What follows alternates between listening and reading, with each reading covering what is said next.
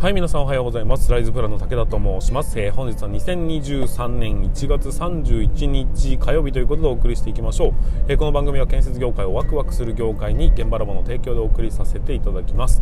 ということで本日につきましては、えー、と1月最後の日ということになりますが今日もまあ割と寒い日ですね、え、マイナス13度ということで車を走らせておりますが、えー、十勝は晴天でございます。十勝晴れですね。非常に、え、良い天気の中車を運転させていただいております。皆さんいかがお過ごしでしょうか？え、ー、と昨日はですね現場ラボじゃなくてえっ、ー、と建設業を持ち上げる TV の方の YouTube ライブを開催させていただきました。夜の9時半から11時までということなんですけどもまあ、なんか最近思うのがあれですね。11時に近づけば近づくほど人が増えていくという現象が起きていてなかなかあれですね YouTube 民はあのー、夜遅い人が多いのかな？今度も11時から開催したらすごい人が来るんじゃないかというふうに思ったりもしますが。でもね、えーと、今日は今日はじゃないな月曜日の夜だから火曜日は仕事のはずなんですよね。なんでそんな夜遅くまで起きてるんだろう。あまり睡眠時間ない、えーと、少ない人たちがいるのがね 僕なんですけど、まあ、とりあえず、えー、そんな感じで、えー、昨日もお送りさせていただきました。で昨日のテーマはですね2024年4年に向けて準備はできてますかっていうテーマとあとは、えーと会社のね人口人口では年齢分布ってどんな感じですかっていうのをお聞きしたっていうところなんですけどもまあえーと、案の定、えー、ほとんど、えテーマにかかるようなお話はできず 質問の嵐で終わりましたという感じでございますが、まあ、でもね、あの年齢分布みたいなところは一応聞くことはできたんですけども、えーと割とですね僕のイメージの中ではえ砂時計みたいな形、えーと、ベテラン層が多くて中堅層が少なくて新人層がまた多いというような、え会社が多いのかなというふうに思ってたんですが割とベテラン層が多いというところは、え共通しているんですが、えーと真ん中の層がいないのもあるし、えーと、若い人たちがもっと少ないというような感じでこう逆三角形のような形になっている、まあ、企業さんもどうやら多いらしいということで、まあ、いずれにせよですね、えーと、平均年齢の高めの要は、えー、ベテラン層が固まっていてなかなか若手が若手だとか中堅がいないよねという状況であることには変わりないなという印象でございます。うんと、こういう人たちに向けてというか、えこういう組織をどう改革していくのか。要はベテラン層というのはなかなかこう頭がね、えーと、新しいものにチャレンジするということに、えー、向かいづらい部分はあるのでそういう人たちの組織はどういうふうに変革していくべきなのかというところをですね、えー、ちょっと考えてみたらいろんな答えが出てきたので僕の中で、まあ、それをねもう少し、えーと、理論的に考えた時にどういうふうな答えが、まあ、正解に近いのかというようなところを、まあ、僕は今ね、えー、一生懸命考えているという感じでございます。えーとまあ、組織としていろいろ考えていくとどうしても新陳代謝っていうのが起きないと、えー、次の世代次の世代に渡していかないと,、えーと、時代に立ち向かっていくっていうのはなかなか難しくなるかなというふうに思うんですよ。もう何を隠そう、えー、若者というのはね未来の建設業のわけですから彼らが納得するような、えーと、仕事の仕方、えー、な時代の歩き方みたいな進化の仕方をしないと結局はね、えー、古臭い業界がずっとこのまま生き残ってしまう格好になりますんで、えー、そこをどうにかしなければいけないというところに、まあ、少しでも、え焦点を当てられるように頑張りたいなというふうに思いますので、えーと、引き続き応援していただければなというふうに思っております、まあ、そんな中昨日の配信の中でですね、えこれから施工管理を目指す方に向けての動画を作ってくれませんかねというような、えー、コメントがありました。なのでえーと、今回じゃないちょっと近々近日中にですね、まあ、こういうふうに運転しながら配信するのではなくて、えーと、しっかりした動画を久しぶりに作ってみたいなというふうに、えー、思いましたのでうんとどういうメッセージを載っけるのかなっていうのを、まあ、ちょっと考えながら、えー、過ごしていきたいなというふうに思っております。はいということで、えーと、本日につきましてもうんと、まあ、夜にね現場ラボ戦略会議ということでウェブ担当の方などとお話をしていくわけですが、えー、これからも頑張って、いろんな活動をしていきたいなというふうに思っておりますのでぜひ、えーと、今後の活動にも注目していただければなというふうに思います。はいということで本日は、えーと、何でしたっけ1月末日ということですが、えー、しっかりと頑張っていきたいというふうに思います。それでは本日も進めていきましょう。それでは立ち入り禁止の向こう側へ行きましょう。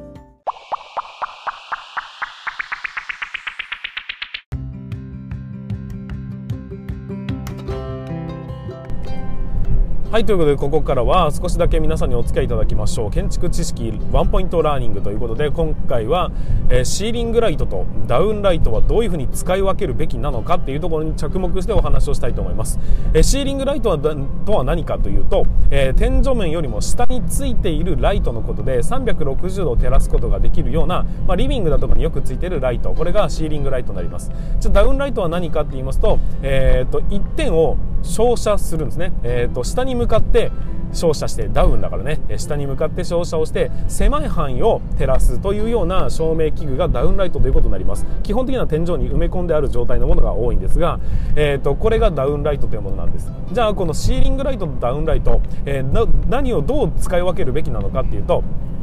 ざっくり言いますと、えー、シーリングライトはうんと可変性の高い部屋、うんと要は模様替えをする可能性のある部屋にシーリングライトを使うべき。そして、え模様替えをする必要がないところにはダウンライトで問題なしというような感覚が一番分かりやすいかなというふに思っております。今ですねダウンライトが非常に流行っておりますのでどこもかしこもダウンライトでっていうところもあるんですが、えだけどやっぱりね、えー、良し悪しはあると思うんですよ。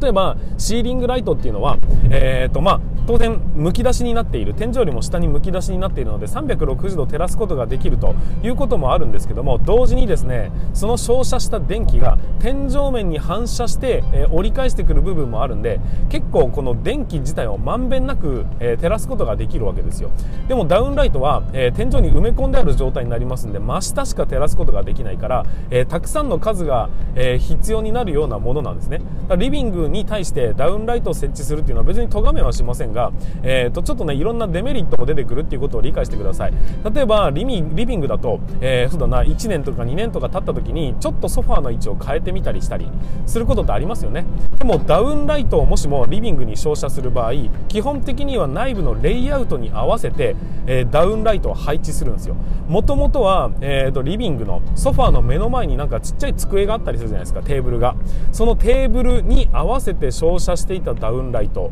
改修工事じゃないな。模様替えをすると何が起きるかっていうと全然わけわかんないところを照らしてるっていうことになってしまうんです。だから、えーと、ちょっと移動してしまうと予定と違う行動をとってしまうとえそこは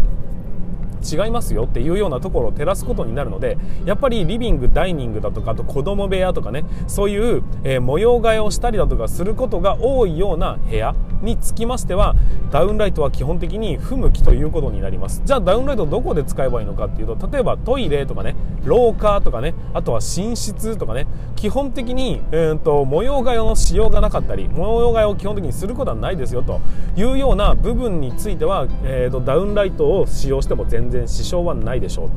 でその代わり、えーと、リビングだとかに使用してしまうと、えー、なんかおかしなことになりますよでシーリングライトは基本的にどこどこに使っても構いません。ただ、えーと、おしゃれかどうかと言われると、まあ、ダウンライトの方がね今は流行ってるんでおしゃれに感じる可能性があるんですがやっぱり模様替えをしても、えーと、一つ一ところにドンと全体を明るくするって話になると別に何の違和感もなく模様替えをすることができたりします。みたいなところからえーと、シーリングライト、ダウンライトの使い分けをしていただけるとちょっと分かりやすいのではないかなというふうに思っております、えーと、電気の使用量だとかその辺に関しましては大きく変わりがないですしどっちが高いんですかってよく聞かれるんですけどシーリングライトの方が単体は高いんですよ。でもダウンライトの方が数必要になってくるので、えーと、結局はね行ってこいで大して変わらないということになります、まあ、そういうふうに考えていくとやっぱり、え、可変性があるかどうか変える可能性のある間取りなのかどうなのかっていうところに着目をして、えー、と電気をねチョイスしていただけると一番分かりやすいのではないかなというふうに思っております。ということで今回の、え、建築知識ワンポイントラーニングにつきましてはシーリングライトとダウンライトはどうやって使い分けるのについてお話をさせていただきました。是非参考に参考にしてみていただければなというふうに思います。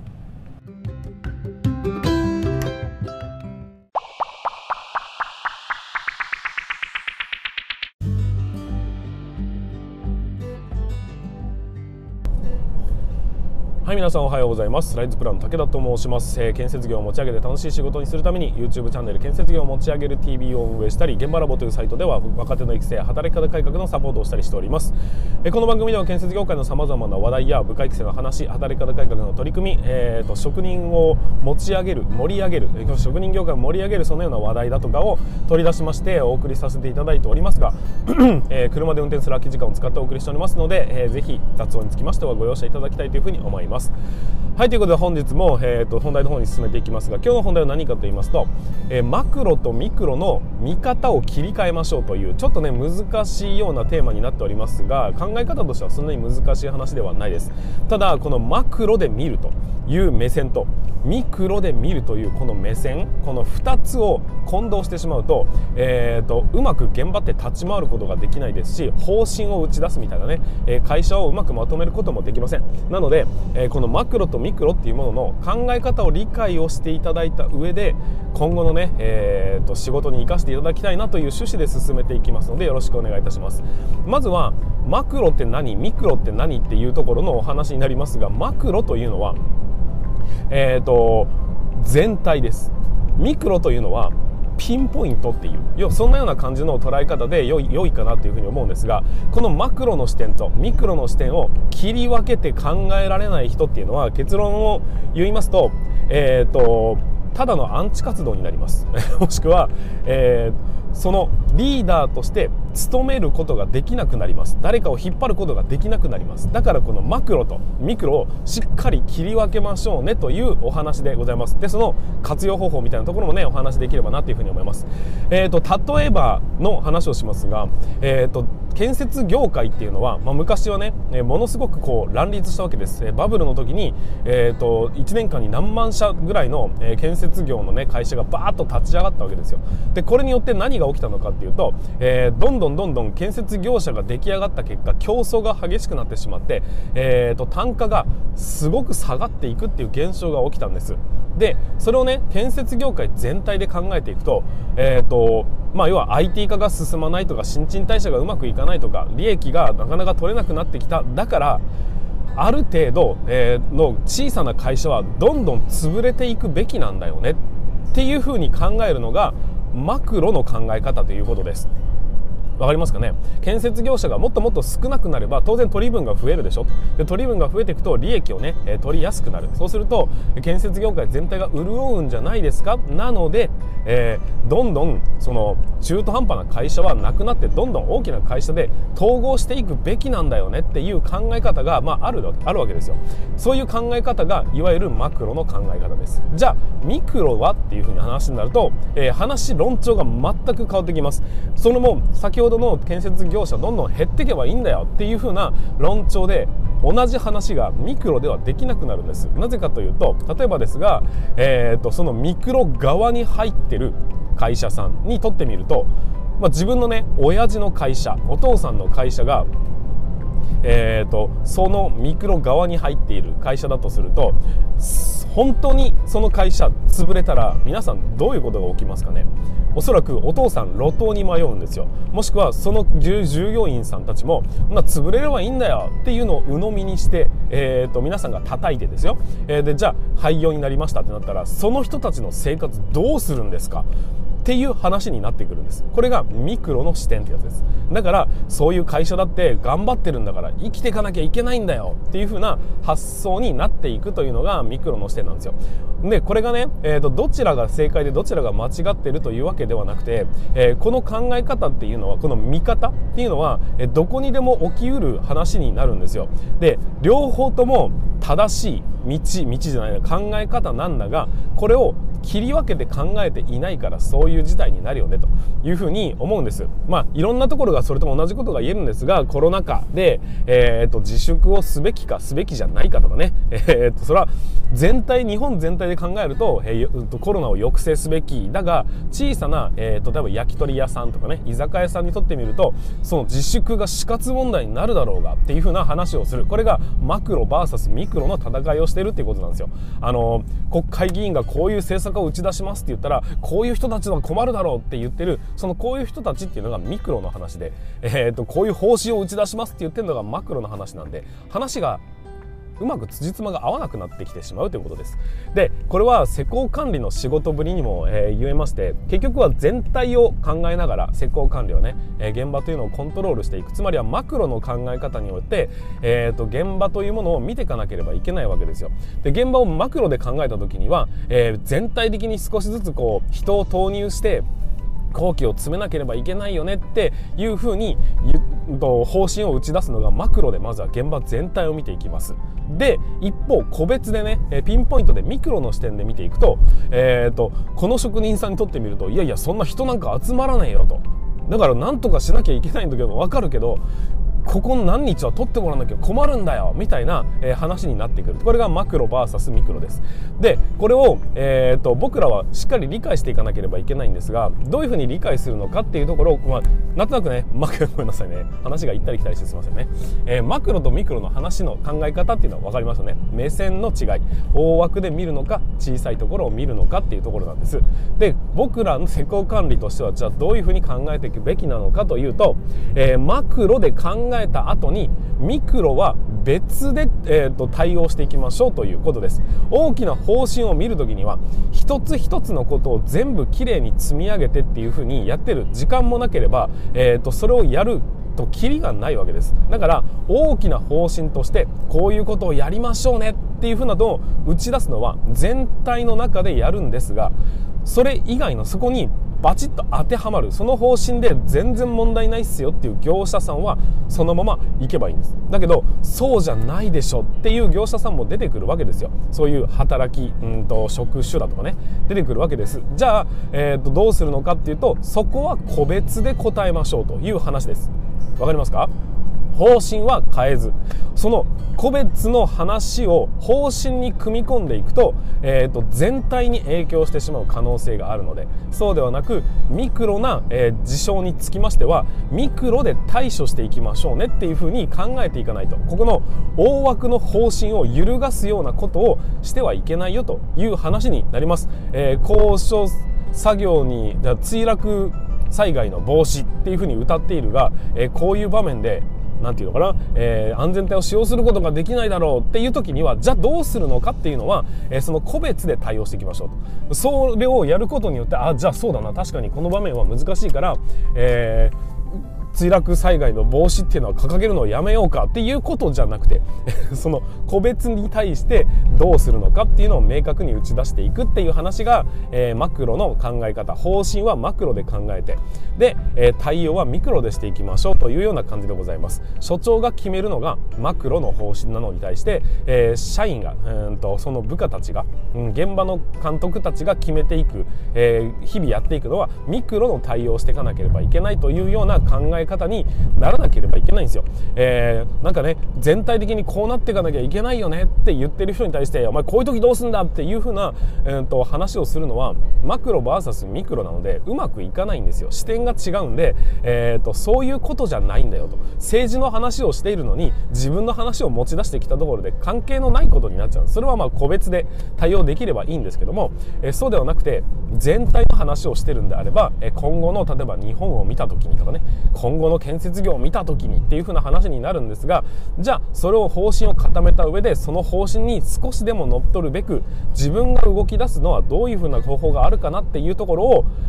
考えていただきたいなっていうところになっていきます。ちょっと難しい話になって僕もうまく説明できる気がしてならないんですけど、えー、まあ要するにね、えーと、リーダーたるもの大きな目線で見なければいけませんが個別を無視するっていうことではないんです。あくまで方針というものは打ち出した上でこれは全体を見た時にこうすべきだよねっていうところはしっかり見極めましょう。でも、えー、それに当てはまらない個別っていうのは必ず存在するのでそれは各々で対応対応していくのが正解なのではないかというのがね今回のお話でございました。はいということで、えーと、現場ラボアカデミーの方はこのままちょっと続きでお話をしますが、えーと、YouTube 音声配信につきましては以上にさせていただきたいというふうに思います。はいということで本日ちょっと難しい話行ったり来たりして申し訳ありませんでしたが、えー、最後までご視聴いただきましてありがとうございました。また明日の放送でお会いいたしましょう。それでは全国の建設業の皆様本日もご安全に。ということで、えー、っとすいませんでした。なんかうまく喋れてないかな？ここからは現場ラボアカデミーの限定配信ということで。